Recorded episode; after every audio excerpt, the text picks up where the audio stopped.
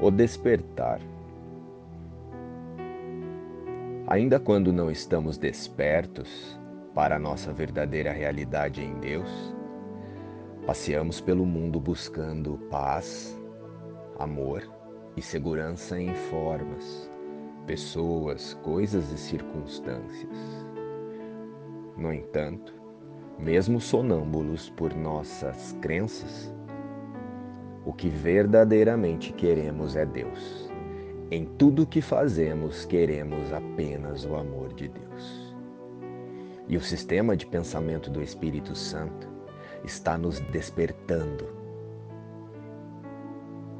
amorosamente. Contudo, está a nosso cargo fazer a nossa parte e lembrar-nos de Deus e de seu sistema de pensamento amoroso, eterno e imutável. O que é um milagre, se não essa lembrança? E existe alguém em quem essa lembrança não esteja? Jesus nos chama para estar com Ele e para nos unirmos a Ele, onde a vida de fato está na mente de nosso Pai. E a primeira vinda de Cristo é apenas um outro nome para a criação do Cristo. Pois Cristo é quem é o Filho de Deus.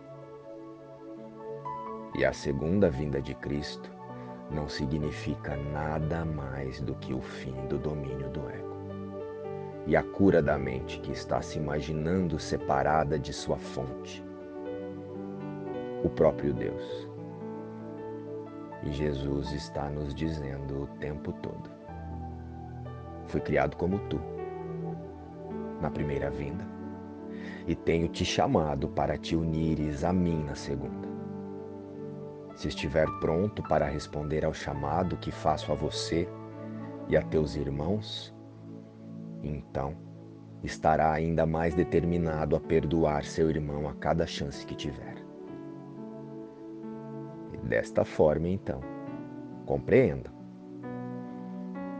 Nós nos imaginamos juntos nesta ilusão de mundo e não deixaremos separados. O Cristo é unidade e integridade com a sua fonte criadora. Luz e paz. Inspiração, o livro Um Curso em Milagres.